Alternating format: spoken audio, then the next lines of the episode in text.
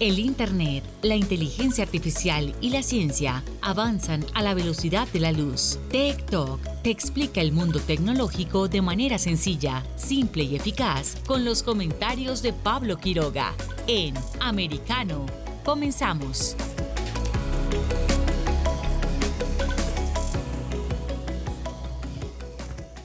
¿Cómo están todos? Bienvenidos una vez más a TikTok aquí por Americano. Soy Pablo Quiroga y tenemos una jornada muy informativa, muy interesante. Tuvimos también un fin de semana eh, para todos los que son seguidores de las eh, criptodivisas muy extremo, con mucho miedo, con mucha preocupación por ese crash que hubo eh, durante el día sábado. Eh, sin embargo, no fue lo único porque esta misma jornada también eh, siguen los problemas para las criptodivisas.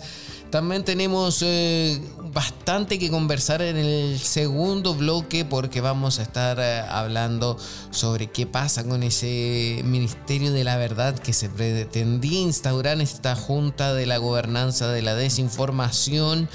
También vamos a estar eh, revisando, por supuesto, lo que ocurre, como recién lo decíamos con el Bitcoin y las criptodivisas, cuál es ese negro panorama que se viene.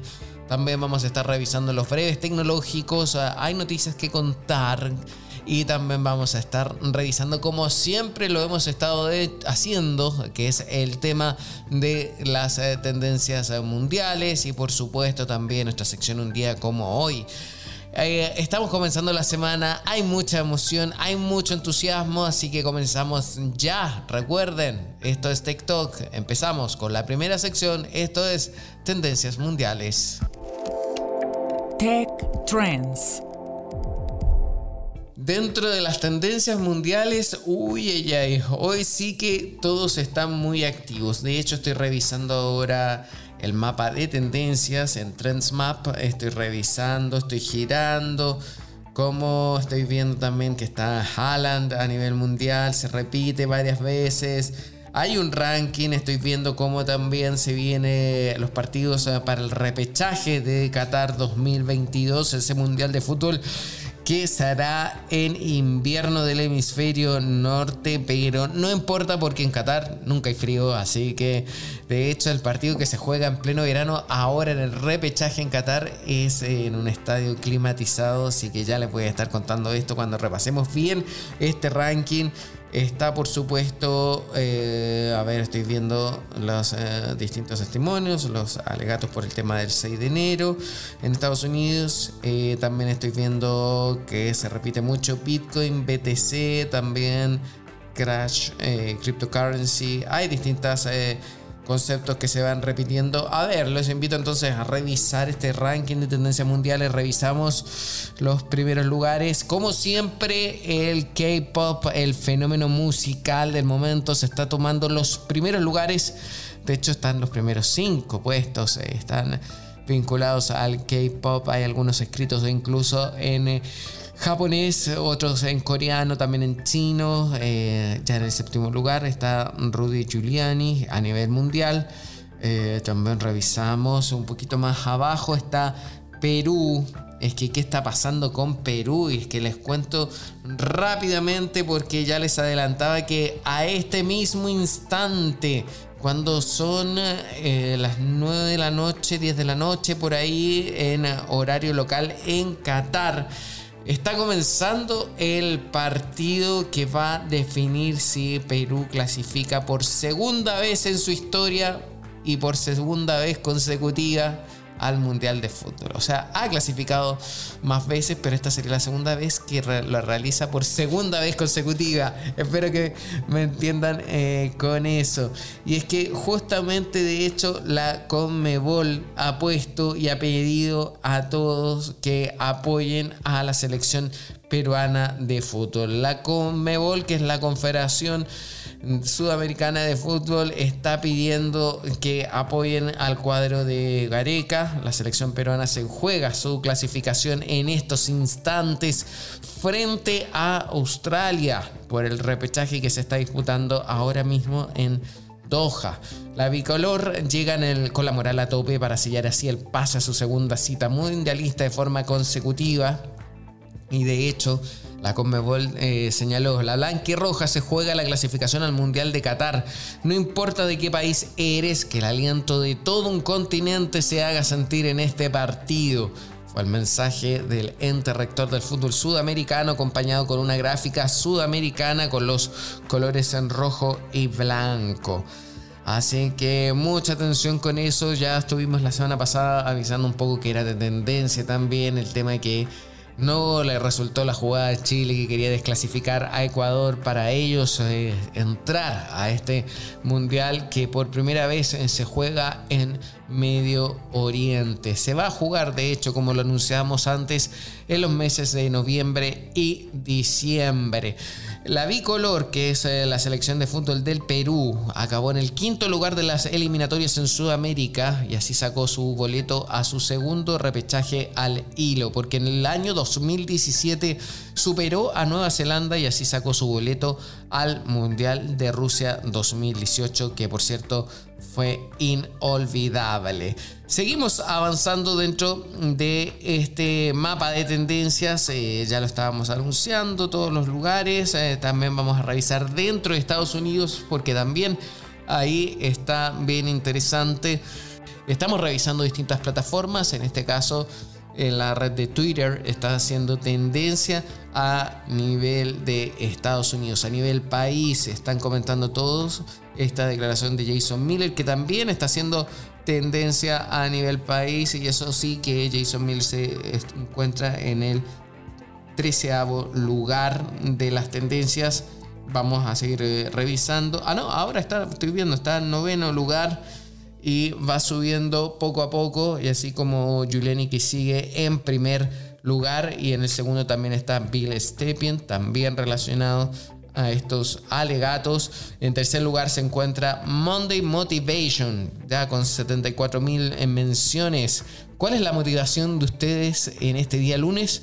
Para mí es estar junto a vosotros. Por supuesto, que estén conectados a Americano Media y estén escuchando TikTok como lo hacen de cada jornada de lunes a viernes a las 2 de la tarde en horario del este. Seguimos avanzando porque también en el cuarto lugar de este ranking de tendencias a nivel país vemos el Stock Market Crash, que es lo que yo ya les estaba anunciando y lo cual a mí me parece terrible y me da miedo tan solo de eh, leer las noticias porque las bolsas están entrando en pánico y el Bitcoin se hunde y los mercados tiemblan ante la inflación y el riesgo de frenazo en la economía. Y es que, ¿qué es lo que está ocurriendo? Y de hecho, el Bitcoin está por debajo de los 24 mil dólares. Eso lo vamos a estar analizando, por supuesto, más adelante en otros bloques, pero les cuento que hay mucha incertidumbre sobre el futuro de los precios y el crecimiento de la economía como para que los mercados no se resientan. Los mercados han vivido un lunes de pánico en el que casi nada ha resultado indemne, las principales bolsas se han hundido, las primas de riesgos periféricas se han disparado y entre las criptomonedas el Bitcoin se ha desplomado arrastrando consigo a todas las demás. La inminente subida, por ejemplo, de tipos en Europa, sumada a las que ya están en marcha en otras grandes economías para luchar contra la inflación, han disparado los temores a un posible frenazo económico y el riesgo de que eso ocurra está provocando las salidas masivas de los inversores de los activos que consideren con más riesgo. La semana pasada fue el turno del Banco Central Europeo y esta semana todas las miradas están puestas en la reunión del miércoles de la Reserva Federal de Estados Unidos, que podría anunciar nuevas subidas de tipos después de que el viernes se confirmara que la inflación en el país no solo no retrocedió como se esperaba, sino que aumentó desde el 8,3 hasta el 8,6%. Sorprendente esto. Eh, vamos a ver qué excusa nuevamente nos podría dar el gobierno de Biden. Esta política está trayendo problemas a todo el mundo, al ciudadano de pie, a las empresas, a la ciudadanía en general en todo el mundo y por supuesto también a las criptomonedas, que es lo que está estábamos eh, conversando. Y es que también Binance y Celsius ponen en jaque a las criptomonedas al congelar la retirada de Bitcoin en sus redes. Binance ha anunciado una suspensión temporal, mientras que Celsius ha suspendido las retiradas, intercambios y transferencias de las condiciones extremas del mercado. Estamos siguiendo también este ranking de tendencias. También eh, están en quinto lugar el hashtag Thor, Love and Thunder, que es obviamente para todos los fanáticos de Marvel. Mucha atención con ese hashtag, seguimos revisando también. Después viene Team Normal, también en séptimo lugar, pensamientos de día lunes. Estamos revisando, seguimos viendo. Hay bastante que informar.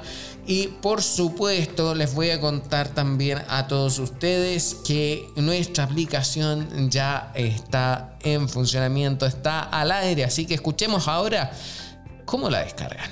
TikTok está disponible para ti cuando quieras. Accede a toda nuestra programación a través de nuestra aplicación móvil americano. Descárgala desde Apple Store o Google Play y mantente informado con nosotros. Y así lo vieron, tenemos la aplicación de Americano Media. Ustedes van, por ejemplo, si tienen un iPhone, si tienen un dispositivo Android, como por ejemplo Samsung, ustedes van y entran a, la Play Store o App Store. Ustedes van a poder encontrar y colocan Americano Media. Cuando colocan Americano Media van a poder descargar nuestra nueva aplicación. Está bastante interesante. Eh, ustedes van y pueden escuchar nuestra programación en vivo y en directo. Así que mucha atención. Recuerden que si ustedes están fuera de Estados Unidos pueden escucharnos a través de nuestro sitio web americanomedia.com o también en la aplicación o también a través de Twitch o también, estamos en todas partes, me gusta eso, a través de, Getter, la red social de más rápido crecimiento en el último tiempo.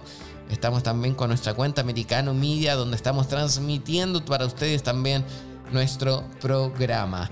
Nosotros vamos a seguir avanzando, pero no se preocupen porque ya viene más aquí en TikTok por Americano. En breve regresamos con más tecnología, internet, inteligencia artificial y lo último en ciencia en la voz de Pablo Quiroga en TikTok por Americano. Comienza tu día bien informado. De mañana con Americano. Junto a Gaby Peroso y Jolly Cuello, quienes te presentan la revista informativa de las mañanas. Conéctate con nosotros en vivo de lunes a viernes de 7 a.m. Este, 6 Centro, 4 Pacífico por Americano Busque su copa, siéntese cómodo y discuta los eventos más destacados de la semana en el único programa que analiza en tono relajado los temas más serios del momento. El Antídoto Rojo Extra, cada sábado, 9 pm este, 8 Centro, 6 Pacífico por Americano. Iberoamérica hoy. Un análisis de los acontecimientos políticos y sociales y su impacto en nuestra región entrevistas con los protagonistas de los temas relevantes, puntos de vista distintos, para que saques tus propias conclusiones. De lunes a viernes en vivo, 12 pm este, 11 centro, 9 pacífico por Americano. Ideas, argumentos, posturas y visiones, sin desperdicios. Escucha, concuerda o difiere con los postulados de José Aristimuño y Jimmy Nieves, quienes debaten con vehemencia de lunes a viernes a las 9 pm este, 8 centro, 6 pacífico por Americano. Donde están los hechos, somos Americano. Noticias e información del acontecer de nuestra región con sabor caribeño. Acompaña a Diulca Pérez e infórmate de lunes a viernes en vivo 9 a.m. Este, 8 Centro, 6 Pacífico por Americano. La hora de la verdad está disponible para ti cuando quieras. Accede a toda nuestra programación a través de nuestra aplicación móvil americano. Descárgala desde Apple Store o Google Play y mantente informado con nosotros.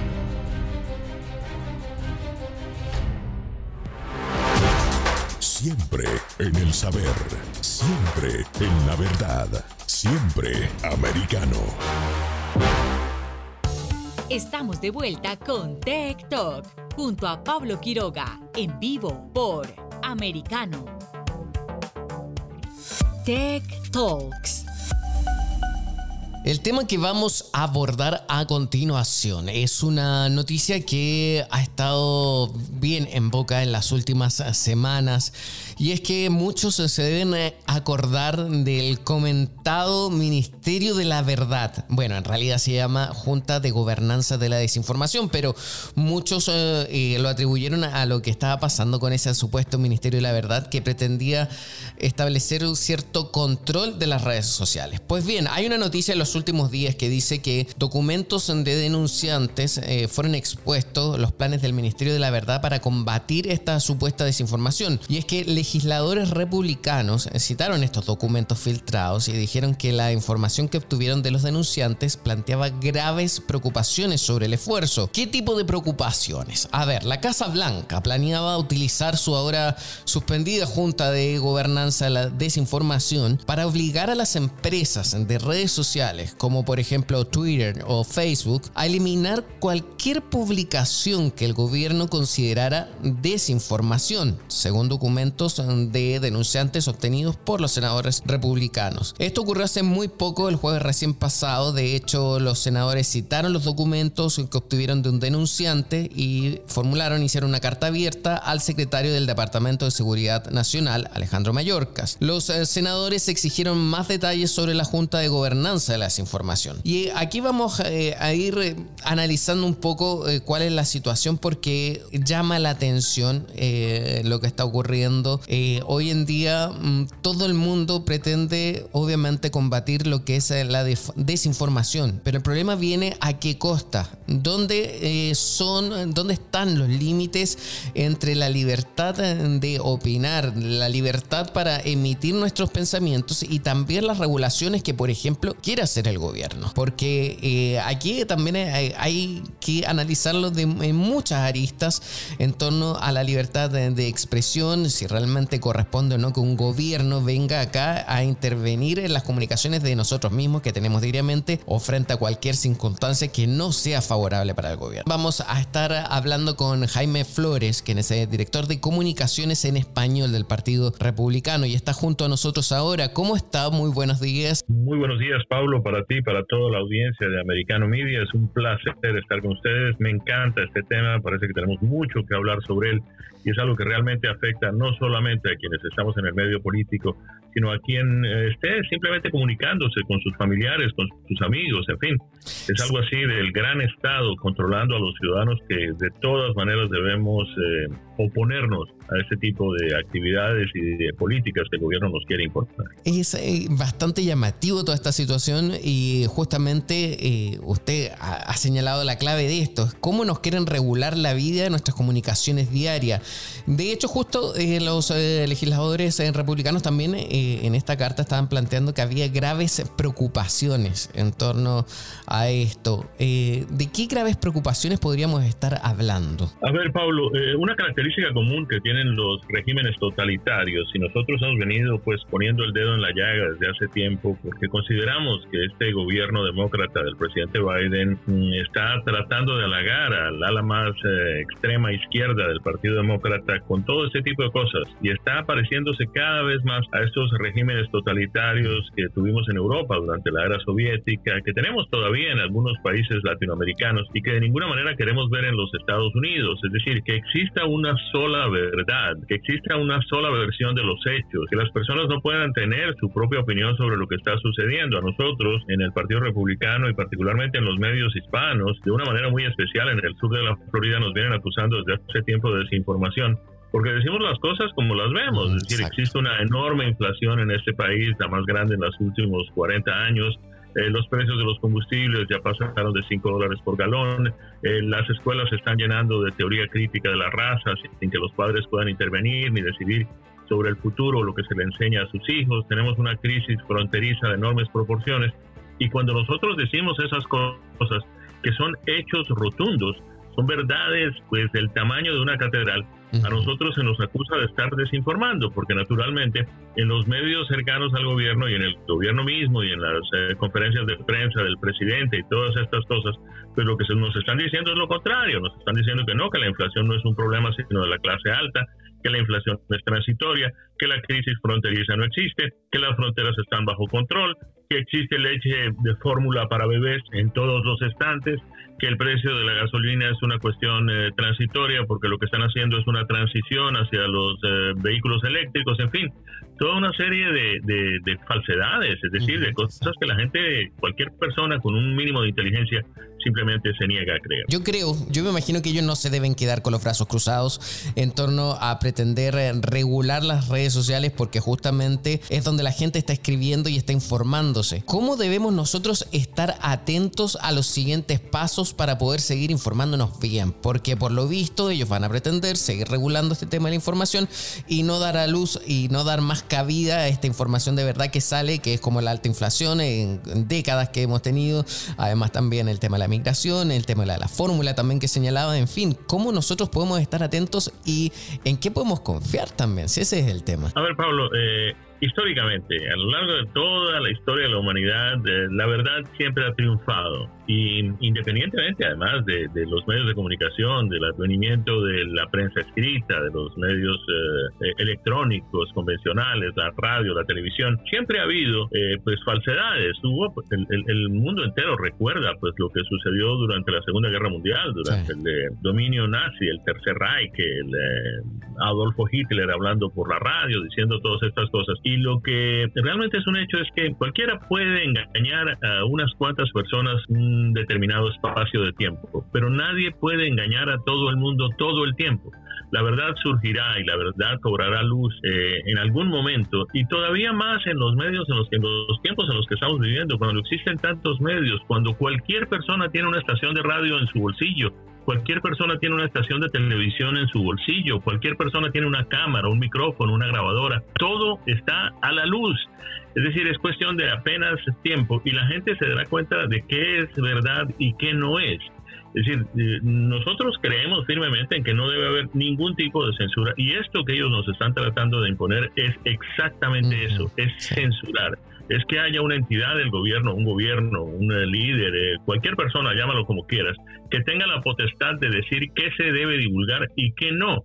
Cuando en realidad lo que es importante es que cada uno de nosotros reciba toda la información que pueda, analice toda la información que pueda y en la medida de su entendimiento decida a qué le debe creer y a qué no. Y en esa mm, estructura de cosas, en esa plataforma, pues vamos a terminar todos creyendo realmente en lo que, lo que es, lo que los hechos demuestran. Es decir, no tenemos que ver publicado en un titular de prensa, ocho columnas, la inflación es alta. Basta con que vayamos al supermercado. Todos estamos viviendo la realidad, de manera que no nos pueden callar las cosas que todos los días sentimos en carne propia. Sí, ni hablar con el tema de la gasolina, ni hablar con el tema de la electricidad. Eh, realmente es algo brutal. Por lo mismo, ¿cuál es su opinión en respecto a dónde están los límites entre la libertad de expresión y el autoritarismo, por ejemplo. ¿Por qué? Porque aquí justamente se quiere ya eliminar esto, eliminar cualquier oportunidad en la que, podamos nosotros expresarnos. Entonces, ¿dónde está el límite también? ¿Lo tendrá la misma gente? ¿O quién podrá poner algún límite en esto? ¿O realmente no hay que tener límite en las redes sociales? A ver, yo pienso que los límites en las redes sociales deben fijarlos el receptor y no el emisor. Si yo veo lo que yo creo, yo veo lo que a mí me parece que tiene sentido, yo me abstengo de ver aquellas cosas que yo considero agresivas, ofensivas, falsas, en fin, y yo escojo. Eh, yo trabajé por mucho tiempo en radio y, en radio todos sabemos que nosotros estamos a, un movimiento, a un simple movimiento de un dedo, de que la persona que nos está escuchando nos siga escuchando o no. Entonces, cada vez que nosotros decimos cualquier cosa que decimos, pues tenemos que tener en cuenta que si al oyente no le gusta, todo lo que tiene que hacer es oprimir un botón o, girar una, un, pequeño botoncito y nosotros desaparecemos de su radio. De manera que eso mismo también pasa en las redes sociales y cualquier eh, plataforma de internet, en, blogs, en eh, websites, en cualquier, cualquiera de los mecanismos que usamos para comunicarnos entre nosotros, pues tiene esa particularidad cuando la información no es fehaciente, cuando la información no es verdad, cuando la información no es oportuna, cuando la información no tiene el mínimo de buen gusto, pues simplemente todos tenemos la opción de pasarnos a otra parte, eh, ignorar esa información y es realmente nuestro poder como receptores de la información el que determina qué es bueno y qué no es. Cuando negamos a los demás el derecho a emitir lo que piensan, cuando negamos el derecho a, que se divulgue eh, los elementos de juicio para que las personas puedan llegar a sus propias conclusiones, es otra cosa que es importante, la gente tiene que entender eso y tiene que verlo. Perdimos un poco esa libertad cuando empezaron a darnos la información en 140 caracteres, después en 280 y todo lo demás, y entonces no teníamos cómo analizar los elementos de juicio que llevaban a esas personas a sacar esas conclusiones que nos querían de alguna forma imponer. Nosotros tenemos acceso a toda la información. Nosotros podemos ver todos los elementos de juicio. Nosotros podemos ver simplemente, hombre, la carne valía 15 dólares eh, la libra, qué sé yo, no tengo ni idea de cuánto vale una libra de carne, pero supongamos que, que valía 15, 15 dólares la libra hace un año y hoy vale 30. Nadie tiene que decirme que eso es el resultado de una inflación. Yo lo siento en carne propia, yo lo veo cuando tengo que pagar esa carne. Entonces, que me den a mí los elementos de juicio, que yo llego a mis propias conclusiones. Ese es el derecho a la información y eso es lo que tiene que existir y sin necesidad de que ni nos impongan eh, puntos de vista, que era de alguna forma lo que quería hacer el Ministerio de la Verdad, ni nos censuren los elementos de juicio que necesitamos para llegar a nuestras propias conclusiones. Lo que pasó ahora hace pocos días atrás, esta denuncia, era una denuncia solamente, pero de comprobarse la veracidad de esa denuncia, de esos dichos, ¿qué podría pasar?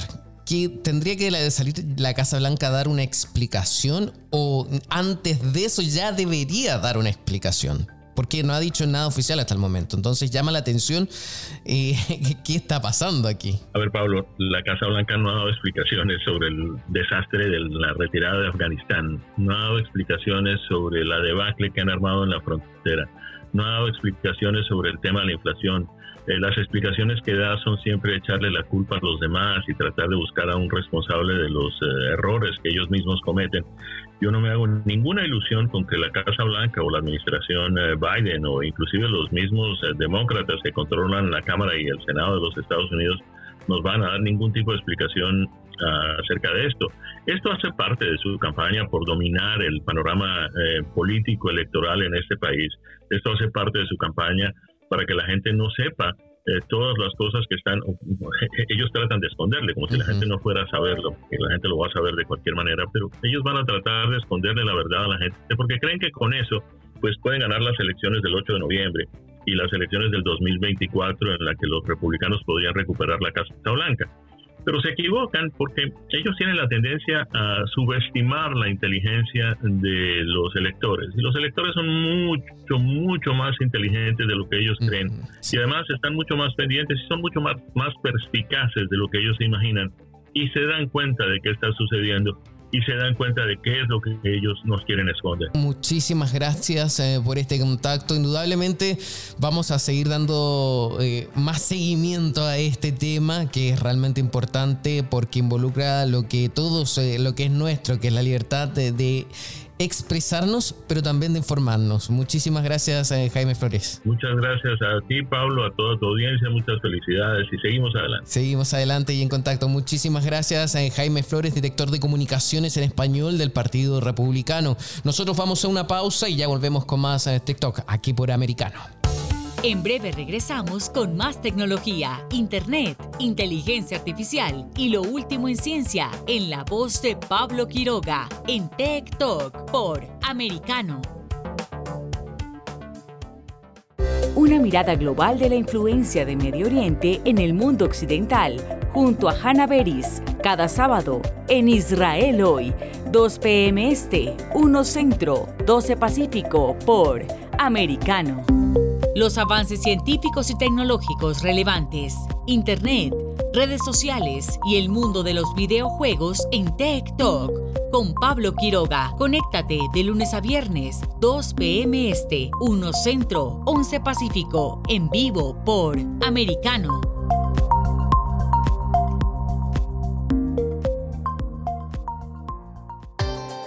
Busque su copa, siéntese cómodo y discuta los eventos más destacados de la semana en el único programa que analiza en tono relajado los temas más serios del momento. El Antídoto Rojo Extra, cada sábado, 9 pm este, 8 Centro, 6 Pacífico por Americano. Isabel Cuervo y su equipo indagan y rastrean los hechos para ofrecer una mirada profunda a las noticias, sus causas y consecuencias. Periodismo de investigación. Cada sábado, 7 p.m. Este, 6 Centro, 4 Pacífico, por Americano. Los hechos relevantes que ocurren en Estados Unidos, analizados con la característica frontalidad de Dania Alexandrino y sus invitados. Perspectiva USA. Conéctate de lunes a viernes, 8 p.m. Este, 7 Centro, 5 Pacífico. En vivo por Americano. Infórmate con Lucía Navarro de los temas importantes del día que impactan tu vida. Conoce el contexto de los hechos con el análisis de especialistas. Únete a Actualidad Noticiosa de lunes a viernes a partir de las 10 pm este 9 Centro 7 Pacífico por Americano. Vive en la verdad. Somos americano. El análisis de la actualidad política de los países del sur de Latinoamérica y sus consecuencias en el continente, junto a Marcelo López Macía, de lunes a viernes, 10 a.m. Este, 9 Centro, 7 Pacífico, por Americano. Donde están los hechos, somos Americano. Estamos de vuelta con Tech Talk junto a Pablo Quiroga en vivo por Americano. Tech Talks. Vamos a revisar uno de los temas que ha sido del día, que está llamando la atención a nivel mundial. Y es que el fin de semana fuimos muchos los que estábamos asustados por ese crash que hubo en las eh, criptodivisas, como el Ethereum, como el Bitcoin, estaban bajando y tocando mínimos. Nosotros, o al menos yo también pensaba que era solo eso. Sin embargo, en esta jornada ha vuelto a caer el Bitcoin y me estoy comenzando a preocupar. Y de hecho, Binance y otras plataformas de intercambio o de trading han suspendido operaciones eh, para el retiro de bitcoins. Hay, hay distinta información sobre esto. Hay mucha información y bastante que comunicar. Les leo un poco de qué se trata antes de darle la bienvenida a nuestro invitado. Y es que justamente nosotros eh, vimos que uno de los precios más altos que ha alcanzado el bitcoin son los 68 mil en dólares. Pareciera eso que fuese como un cuento, una historia, porque hoy en día incluso ha llegado por debajo de los 24 mil en dólares. dólares.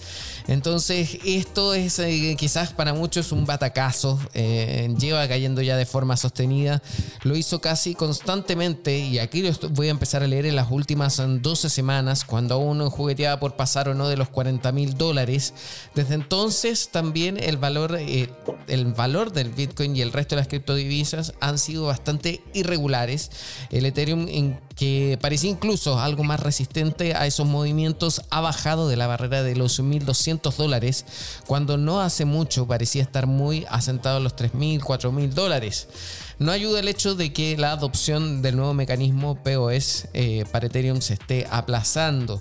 Estos niveles que estamos viendo ahora incluso nos eh, llevan a recordar tiempo atrás, a revisar incluso las agendas para los que todavía tienen agenda escrita, eh, que en noviembre o diciembre, diciembre del año 2020, por ahí se registraba esos, estos precios que vemos en esta jornada. Lo de hoy a mí me preocupa no tanto por los niveles que está alcanzando el Bitcoin, sino por qué estas plataformas están suspendiendo los retiros. Eso a mí me llama la atención y tengo una pregunta que le vamos a hacer a nuestro invitado porque está una vez más eh, junto a nosotros acá en TikTok, José Basagoiti, que es eh, de Trading Pro. ¿Cómo estás, eh, José? ¿Cómo estamos? Un placer estar con vosotros. Muchísimas gracias, pero yo estoy preocupado. no sé si a mí me puedes ayudar y quitar esa preocupación. ¿Qué es lo que está pasando con el Bitcoin y las criptodivisas? Pues eh, a ver, que se ha juntado todo, ¿no? Lo, que se conoce como tormenta perfecta, porque, mm, bueno, en primer lugar, el ciclo económico que estamos eh, viviendo ahora no es nada favorable para los activos eh, de riesgo. Sabemos que las criptomonedas pues, están muy correlacionadas con la, con la bolsa, por ejemplo con el Nasdaq, con, las grandes tecnológicas, y eh, lo que fueron los, la que fueron los ganadores de los programas de estímulo ¿no? monetario y fiscal, eh, no, no, olvidemos las fuertísimas subidas ¿no? que tuvimos en el año 2020, lo estabas comentando, año 2021, al calor del crédito barato, pues ahora mismo como ha salido la inflación y tenemos que controlarla con lo contrario, con políticas contractivas, pues los, ganadores tecnológicas y cripto de, esa, de ese ciclo de auge ahora mismo están siendo los perdedores ¿no? de, este ciclo de contracción.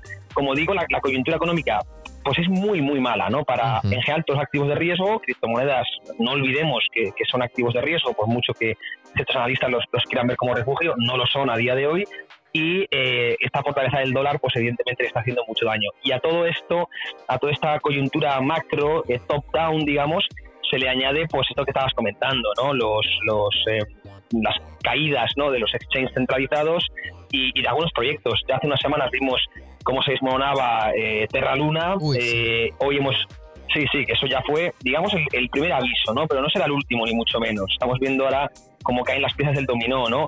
Em, peligrosísimo lo de Celsius hoy, que es, un, es una institución, es un exchange que actúa un poco como Em, como banco criptográfico, ¿no? A préstamos en criptografía, también actúa como exchange, bueno, pues ha visto cómo ha suspendido todas las, em, transacciones, se piensa que no tiene liquidez para hacer frente a sus compromisos de pago, es decir, todo aquel que tenga su dinero en Celsius posiblemente lo vaya a perder. Y cuidado porque saltaba la, noticia de que incluso Binance, que es uno de los exchanges más grandes y más importantes del mundo, también paraba, aunque temporalmente, según su CEO, las, las transacciones, pero no deja de ser pues unos riesgos de cola tremendos ya a nivel micro dentro de, un contexto macro muy malo. Y como digo pues se está juntando todo no tanto análisis top down como el bottom up es decir tanto desde arriba como desde abajo riesgos de cola por todos lados que no favorecen nada a un mercado que, que está sufriendo mucho en las criptomonedas pero no olvidemos que muy paralelo muy ligado al de la, la bolsa al de las, la renta variable que hoy, por cierto, viene cayendo un 4% más, un 4% en Nasdaq, ¿eh? para que nos hagamos una idea. No solo, no solo se está quedando la cosa de criptomonedas, aunque quizás sea lo más llamativo hoy. A ver, es que ya tengo varias preguntas eh, que hacerte en torno a esto. La primera va... ¿Quién audita? ¿Quién hace auditorías a estos exchanges? O nadie hasta el momento. Porque si suspenden estas transacciones o estos retiros de bitcoins, ¿qué me haría pensar a mí? Que están incluso vendiendo más de lo que ellos tienen, ¿o no? Pues desde luego, eh, yo siempre recomiendo, si nos están escuchando ahora mismo, que si alguien tiene bitcoins lo procure tener en billeteras frías, no, no en eh, exchanges centralizados, porque realmente si tienes el dinero en un, en un exchange centralizado como los Binance o Coinbase, realmente los bitcoins no son tuyos, ¿eh? no, son, no son tuyos. Si son tuyos, tienes que actuar tú como banco propio con una billetera, una cold wallet, una billetera eh, fría donde tú deposites y custodies tus, tus bitcoins. Si no, tienes que confiar en la contraparte, que en este caso es, es, es un exchange centralizado, que si quiebra, pues, pues, pues no olvidemos que, que, responderá con los activos para el concurso de acreedores si los activos son tus bitcoins, ¿no? Entonces, realmente nunca son tuyos. Primer consejo, si es posible, eh, sacar tus bitcoins a día de hoy, porque esto, como digo, no ha hecho más que empezar, de los exchanges centralizados y, y custodiarlos tú mismo, ¿no? Es un primer consejo que tengo eh, que, que, pues, que tengo a lanzar. Y lo segundo, me preguntabas, ¿quién regula esto? Pues realmente es un, un, sector, como es muy emergente, no es el caso de Binance, que sí está regulado por, por la SEC, pero hay muchos exchanges que no están, o que están situados en paraísos fiscales, también muchas eh, criptomonedas, por ejemplo Tether, ¿no? si más lejos, que es la mayor stablecoin del mundo, que tiene un balance muy opaco y al no estar regulados por la SEC no tienen obligación de enseñarlo. Entonces, claro, es una cosa más de confianza que, que de otra cosa. De hecho, a Tether y hay muchos exchanges como Bifinex, que está detrás de Tether, que les han pedido por activa y por pasiva, oye, enséñanos el balance, a ver si realmente tienes los activos suficientes que respalden todos estos Tether que has emitido, y se niegan a hacerlo. Y si realmente los tuvieran, ¿por qué se están negando? ¿no? Eh, eh, no, es muy, no, es muy, comprensible. ¿no? Eh, parece que están jugando mucho con o especulando con el dinero que, que van depositando y esto es una estrategia muy arriesgada que si te sale bien, bien, pero si te sale mal, pues acabas deteriorando tu balance y, entrando en, en, quiebra. Básicamente se ve, esto me imagino que lo habréis leído, todos los que estamos un poquito metidos en el mundo de las cripto, lo habréis visto, ¿no? Pues Celsius, por ejemplo, que está hoy semi-quebrando, anunciaba pues hace meses atrás rentabilidades seguras, esto me, hacía mucha gracia, ¿no? Del 10% mensual, eh, del 200% anual. Esto cuando lo, vemos estas barbaridades que prometen, que regalan duros por pesetas que decimos en España, eh, nos tenemos que, nos tenemos que saltar de arma y pensar en que muchos de ellos son estafas y, que acabarán valiendo cero, que es lo que, lo que está pasando. Cuando te prometen rentabilidades fuera de, mercado, fuera de lógica, eh, detrás posiblemente haya, haya una estafa, haya mentira y, se vaya a venir abajo tarde o temprano, que es lo que está pasando con Celsius hoy y, y por desgracia, y como hemos comentado antes, lo veremos en, en muchos más exchanges que venían regalando, entre comillas, dinero, prometiendo rentabilidades eh, exageradas y, que efectivamente tienen humo detrás, no están reguladas y, bueno, pues están haciendo mucho daño, por desgracia, a Bitcoin, que no debería haberse metido, haberse visto envuelto en esta en esta en este humo, en esta industria tan prostituida, pero pero bueno, que por simpatía la acaba llegando y, hoy también pues dejando las caídas muy muy fuertes. Es que llama la atención lo que está pasando porque de hecho también el fin de semana el ex CEO de Twitter, eh, Jack Dorsey, eh, había lanzado esta web 5 y donde utilizaba como base eh, la cadena de bloques con la cual se trabaja también el Bitcoin. Entonces podía significar incluso como un repunte para el Bitcoin, pero por lo visto no sirvió de nada de nada y sigue esto bajando. llama la atención. Mira, eh, para la gente que no sepa tanto de criptomonedas, porque ya hemos visto estudios en que la mayoría llega y coloca el dinero hasta que no debiese colocar a invertir. y lo coloca, por ejemplo, en Binance, que ya anunció hace pocos minutos, hace un rato atrás, eh, que había suspendido estos retiros. ¿Qué pasa con eso? ¿Perdió la gente ahí su dinero o todavía no y después va a volver a recuperarlo, pero solo ahora simplemente no puede retirarlo? No, parece ser que lo de Binance de momento es un problema más de sobrecarga de la, de la web, que había mucha, mucha demanda de retiradas y de transacciones. Entonces, según el CEO, de momento la información que tenemos es que se trata de un sobrecalentamiento, una sobrecarga de la, de la web. No es un problema de liquidez, por lo tanto, a priori, si no nos está mintiendo el, el CEO de la compañía, pues, pues no debería haber ningún problema. No es que no es que no haya liquidez, no es que no haya no se esos bitcoins, sino que simplemente que se ha sobrecalentado el servidor, la, la web y por eso no pueden, eh, han debido congelar o parar un poco las transacciones.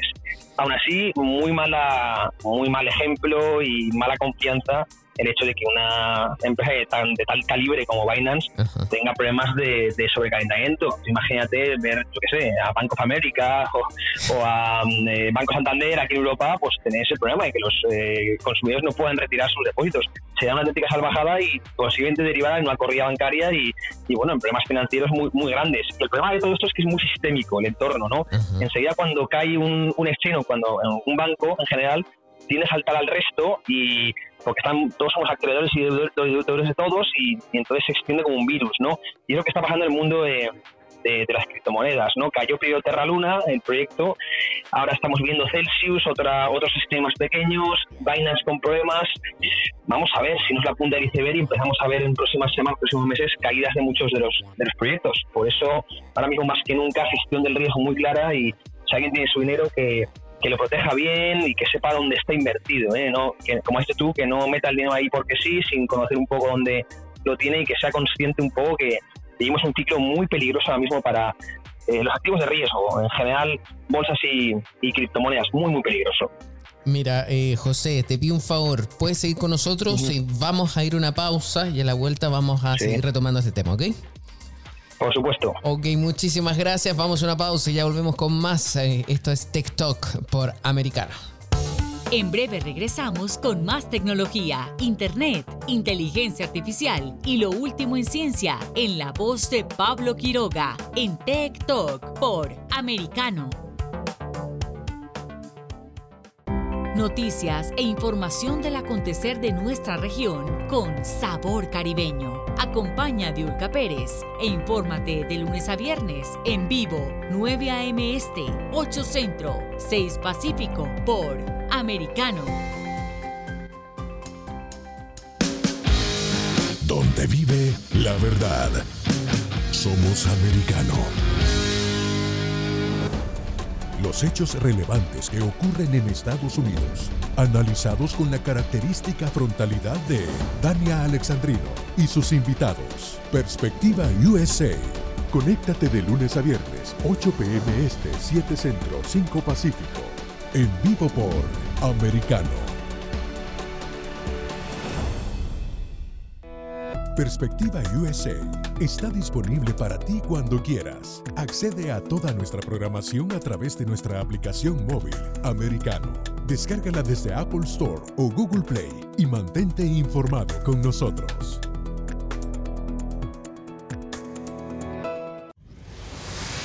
Diego López y Dianelis Guerra comentan y analizan el acontecer deportivo, torneos, campeonatos y la actuación de tus atletas favoritos en Deportes Americano.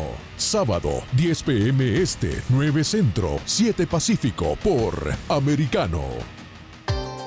Busque su copa, siéntese cómodo y discuta los eventos más destacados de la semana en el único programa que analiza en tono relajado los temas más serios del momento. El Antídoto Rojo Extra, cada sábado, 9 pm este, 8 centro, 6 pacífico por Americano.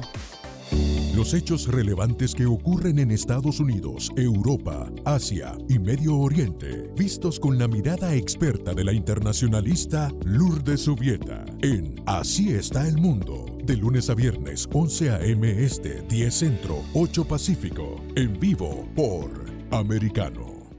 Ideas, argumentos, posturas y visiones, sin desperdicios. Escucha, concuerda o difiere con los postulados de José Aristimuño y Jimmy Nieves, quienes debaten con vehemencia de lunes a viernes a las 9 pm este, 8 centro, 6 pacífico por Americano.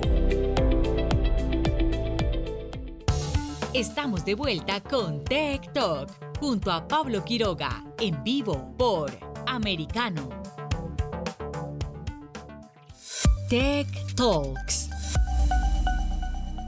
Estamos hablando sobre la noticia del día junto a José Basagoiti, quien es de Trading Pro, una app que se dedica a ver todo este el mundo de las criptomonedas. Nos está explicando el desastre de este lunes negro o fin de semana negro, más lunes negro y no sé cuántos días más negros serán. La pregunta quizás del millón, ¿hasta cuánto más va a bajar el Bitcoin? Pues eh, ya desde el lado técnico, porque por yo me, me dedico a analizar los gráficos, el precio, el volumen. Eh, la verdad es que hoy, si rompe la zona, los entornos eh, de 25.000, que lo está rompiendo, y consolida por debajo de estos niveles, se nos abre un imán bajista hasta los niveles de, de 12.000, 13.000 dólares. Por lo tanto, mm, yo sé que quizá, claro, quizá no, no, es lo que los clientes quieren escuchar, ¿no? pero no, soy nada optimista ¿eh? a nivel técnico ahora mismo para, para, para Bitcoin. Otra cosa es que podamos estar líquidos si una vez llega a esos niveles de 12.000, 13.000, sí que creo que la zona es tremendamente atractiva para, para, para compras. Pero a día de hoy, lo siento decirlo desde el lado técnico, que yo me dedico a esto, el dibujo no es nada favorable, nada, nada, y podemos bajar, como digo, a entornos a soportes de 12.000, 13.000, que es donde tengo yo el imán bajista. Y en base a esto, eh, supongamos 12.000, 12.000 dólares, ay, qué terrible, pero ¿eso es tan terrible o también se convierte en una oportunidad? Después de eso, ¿volverá a subir? ¿Hasta cuándo o hasta dónde puede llegar el Bitcoin? ¿Cuál será su techo? Sí, a largo plazo, eh, es nadie conoce el futuro, ¿no? Pero es muy probable que, que, vayamos incluso a, ver nuevos máximos históricos. No olvidemos que es un activo real, los activos reales tienden a, eh, bueno, pues eh, revalorizarse frente a la USIA fiat, en este caso frente al dólar. Es un activo finito frente o, de, o colateralizado en una divisa infinita, por decirlo de alguna manera, que, como es el dólar, que no hace más que imprimirse más eh, oferta monetaria y por tanto devaluar su, su, cantidad. Por lo tanto, frente al dólar, el Bitcoin eh, tenderá a subir a pues lo que nos dice la lógica, mientras se mantenga la, la demanda ante esa oferta eh, rígida, esa oferta finita. ¿no? ¿Qué pasa? Que al ser un, al tener esa oferta finita, precisamente es muy volátil, es muy, muy volátil porque los cambios de, ante la demanda de, liquidez pues provocan esa volatilidad. Entonces es muy normal y no es la primera vez que vemos pues, caídas del 70, del 80, del 90% si analizamos un poco la historia de Bitcoin, vemos como en varias ocasiones hemos tenido ese tipo de, correcciones tan agresivas que, repito, son habituales en activos emergentes como los Bitcoin, pero em, en una radiografía de largo plazo tenderá a, revalorizarse al alza, como, como lo hace la, el oro, por ejemplo, que es otro activo real. El oro es un activo real tangible, el Bitcoin es un activo real intangible, pero ambos son activos reales y en este mm, sistema monetario fiat donde la oferta monetaria no hace más que crecer y la deuda no hace más que crecer, pues hombre, los activos reales que mantienen la demanda y cierta utilidad siempre van a tender a revalorizarse. Claro, em, ¿cuál es la zona de, buena de compra? ¿no? Esa es la, gran pregunta y bueno, a, lo que nos dedicamos mucho es a, a, estudiar precisamente eso. Como digo, niveles, yo hasta que no toque niveles de 12.000, 13.000, no me voy a subir a Bitcoin porque, repito, el ciclo económico no es bueno no es nada bueno. Eh, este ciclo inflacionario de contracción monetaria y subida de tipos de interés no, le favorece nada a Bitcoin, tampoco a las bolsas. Así que hasta que no pase un poquito el temporal y, la banca central vuelva a hablar de estimular la economía, bajar tipos, eh, quantitative hasta ese momento creo que lo mejor es mantenerse fuera en liquidez y esperar a esos niveles. A esperar, sí, por favor, yo estoy, pendiente de lo que está pasando. A ver, porque quiero que también hagamos un ejercicio que quizás sea básico, pero muy interesante. Si supongamos ese piso de 12 mil, 13 mil dólares para el Bitcoin, ¿qué se puede hacer en este momento con ese valor? Conviene, por ejemplo, comprar cosas en Bitcoin, conviene comprar satoshis, eh, conviene, por ejemplo, invertir también en criptodivisas porque está en valor bajo y después me va a dar eh, mejor eh, precio, tipo de cambio. ¿Qué se puede hacer con un valor bajo de Bitcoin? Pues ahora mismo básicamente es un valor bajo de Bitcoin frente al dólar. El que está fuerte es el, dólar. pues de momento mantener, mantenerse en liquidez. Yo si alguien ahora mismo está, está invertido en Bitcoin y está viendo las caídas, lo mejor que le, que le puedo aconsejar, sin ser en un caso eh, consejos de inversión, pero es eh, pues ir acumulando más satoshis, acumulando más bitcoin en, en zonas de, de, soporte y pensar siempre en largo plazo. Bitcoin, eh, como hemos comentado, en el corto plazo es muy volátil, es un activo muy especulativo, eh, donde más está dominado por muchas ballenas, ¿no? Que distorsionan mucho, mucho el precio, por lo tanto hay mucho, mucho ruido a corto plazo, ¿no? Si nos extraemos un poco de todo ese ruido y, ampliamos un poco la escala temporal, pensamos en 5 o 10 años, ahí es donde eh, tengo mucha seguridad de que Bitcoin va a funcionar muy bien en, una tendencia alcista. Por lo tanto, ahora mismo Bitcoin están baratos pues mantenerlos, yo diría mantenerlos los que estamos invertidos y aprovechar esos niveles de soporte para seguir acumulando, como digo, siempre pensando en el largo plazo y con un dinero que puedas congelar a largo plazo, no que lo vayas a necesitar, porque si no, claro, te metes en riesgo de volatilidad que te puede hacer mucho daño. Entonces, siempre dinero que puedas, como digo, congelar a largo plazo y, aprovechando las caídas para seguir acumulando. Eh, qué buen consejo. Y también eso es importante, o sea, siempre poder eh, invertir el dinero que pensar que se podría llegar a perder. O sea, no, no dinero que nosotros necesitemos en este minuto, porque eso es importante. Un último consejo, algo que mencionaste en el bloque anterior. Tú mencionabas que no había que confiar en los exchange que prometieran cierta rentabilidad que no fuese de mercado. ¿Cuánto porcentaje tiene que ser una rentabilidad de mercado? ¿Qué tiene que ser, por ejemplo, un 8% anual o cómo, cómo se mide esto? Pues eh, una, una muy buena pregunta, la verdad. Esto es lo que, se, conoce como el benchmark, ¿no? ¿Cuánto da, eh, por ejemplo, la, la bolsa, ¿no? A largo plazo pues más o menos el S&P 500, que ha sido el índice pues, de los mejores, en términos reales y descontando la inflación, ha estado dando una rentabilidad eh, a largo plazo entre el 6, 7, 8%, ¿no? más o menos, y, y esto es la mejor inversión que, hemos tenido, que es eh, renta variable, como digo, a largo plazo. ¿no? Eh, la renta fija ha dado bastante menos, el oro ha dado bastante menos, aunque más o menos similar. Por lo tanto, podemos esperar que si somos muy buenos, eh, muy buenos gestores, muy buenos inversores, estemos haciendo pues eso, un 8, un 10% eh, de rentabilidad, pues ya si hablamos de los grandes gestores como Warren Buffett o Peter Lynch, incluso un 20% anual, pero eh, fijaros, estamos hablando de gente que está en la Forbes por ser los mejores del mundo y multimillonarios. No creamos que es sencillo hacer más de un 20% y que podamos batir tranquilamente a gente como Warren Buffett, ni mucho menos. Por eso, si vemos, fíjate, eh, vemos un, un exchange medio nuevo que nos está pidiendo un 20% mensual, cuando Warren Buffett, que lleva 50 años en esto, está haciendo un 20% anual y de milagro. Algo falla ahí, eso enseguida ves que algo falla, ¿no? Entonces, pies en el suelo, pies de plomo, ir a buscar rentabilidades normales, 5 o 10% en esos entornos podríamos, vamos, ya con eso estaríamos en una liga muy, muy alta, ¿eh? consiguiendo eso de forma consistente. Qué interesante todo esto. Muchísimas gracias a José Basagoiti de Trading Pro. Voy a seguir con esa aplicación. y ojalá que podamos estar nuevamente contigo conversando y analizando y esperando sí que el próximo contacto no sea para hablar del piso de los 12.000. ¿ah?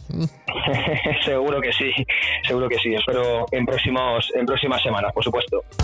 En breve regresamos con más tecnología, internet, inteligencia artificial y lo último en ciencia en la voz de Pablo Quiroga en Tech Talk por Americano. Somos Americano.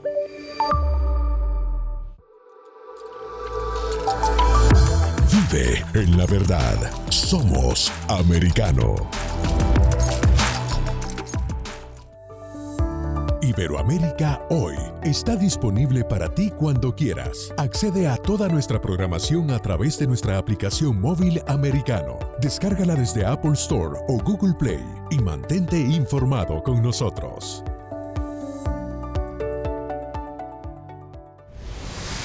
Diego López y Dianelis Guerra comentan y analizan el acontecer deportivo, torneos, campeonatos y la actuación de tus atletas favoritos en Deportes Americano. Sábado, 10 pm este, 9 centro, 7 pacífico por Americano. Ideas, argumentos, posturas y visiones, sin desperdicios. Escucha, concuerda o difiere con los postulados de José Aristimuño y Jimmy Nieves, quienes debaten con vehemencia de lunes a viernes a las 9 pm este, 8 centro, 6 pacífico por Americano. Diversas ideas, múltiples argumentos, distintos puntos de vista. Únete a las líderes de opinión más influyentes de habla hispana de lunes a viernes, 6 p.m. Este, 5 Centro, 3 Pacífico, por Americano. Comienza tu día bien informado, de mañana con Americano, junto a Gaby Peroso y Jolly Cuello, quienes te presentan la revista informativa de las mañanas. Conéctate con nosotros, en vivo, de lunes a viernes, de 7 a.m. Este, 6 Centro, 4 Pacífico por Americano. Vive en la verdad.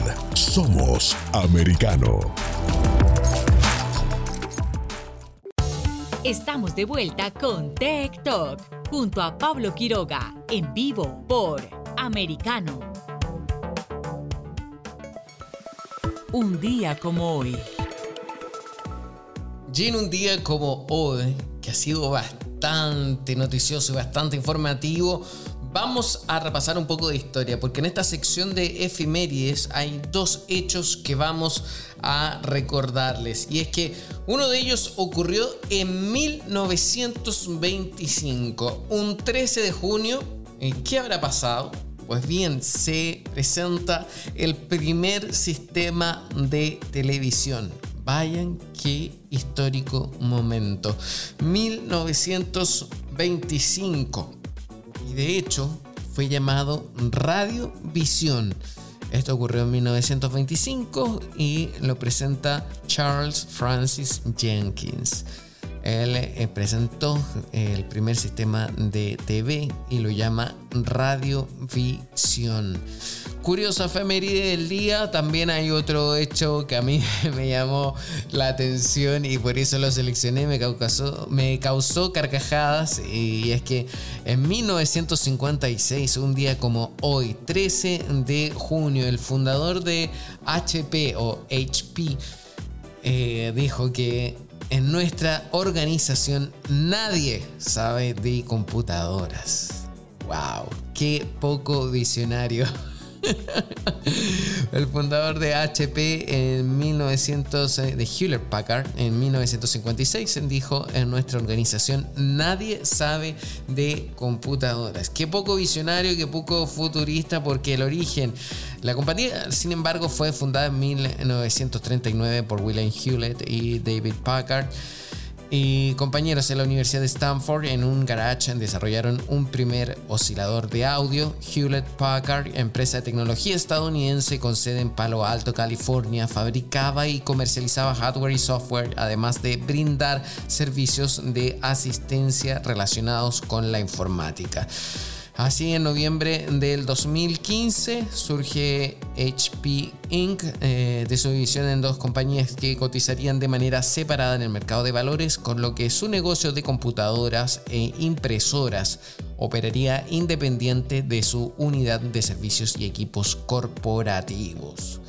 Es la empresa líder en venta de impresoras en todo el mundo y la segunda a nivel mundial en venta de computadores personales y portátiles después de que en julio del 2013 fuese superada por Lenovo. Así que esa es la historia y el origen de HP, HP, como le decimos en español. Así que llamativo esta frase que en nuestra organización nadie sabe de computadoras. Con esto llegamos al final. Muchísimas gracias. Nos vemos. Que estén bien. Y hasta pronto si Dios así lo quiere. Tech Talk y Soberproy. Conéctate con nosotros de lunes a viernes a las 2 p.m. Este, 1 Centro, 11 Pacífico, por Americano.